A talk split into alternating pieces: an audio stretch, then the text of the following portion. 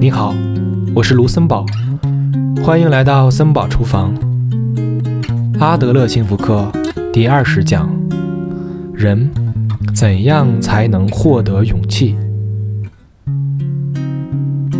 阿德勒的见解是：人只有在能够感觉自己有价值的时候，才可以获得勇气。如果能够认为自己有价值的话，那个人。就能够接纳自我，并建立起直面人生课题的勇气。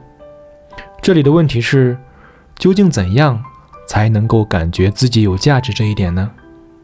非常简单，人只有在可以体会到我对共同体有用的时候，才能感觉到自己的价值。这就是阿德勒心理学的答案。通过为共同体，也就是为他人服务。